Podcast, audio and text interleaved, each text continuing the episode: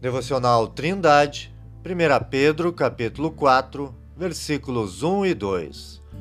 Ora, pois, já que Cristo padeceu por nós na carne, armai-vos também vós com este pensamento, que aquele que padeceu na carne já cessou do pecado, para que, no tempo que vos resta na carne, não vivais mais segundo as concupiscências dos homens, mas segundo a vontade de Deus.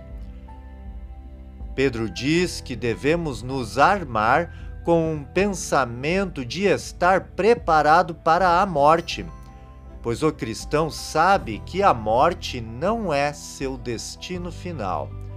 Além disso, na morte, o cristão é liberto de uma vez por todas da ação do pecado em sua vida.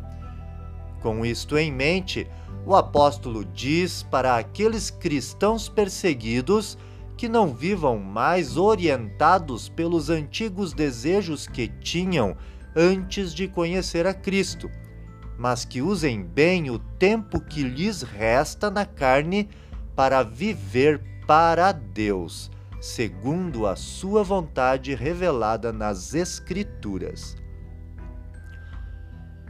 E você, querido ouvinte, tem preparado a sua mente para pensar corretamente de acordo com a palavra de Deus? Que Deus se revele para você. Tenha um ótimo dia!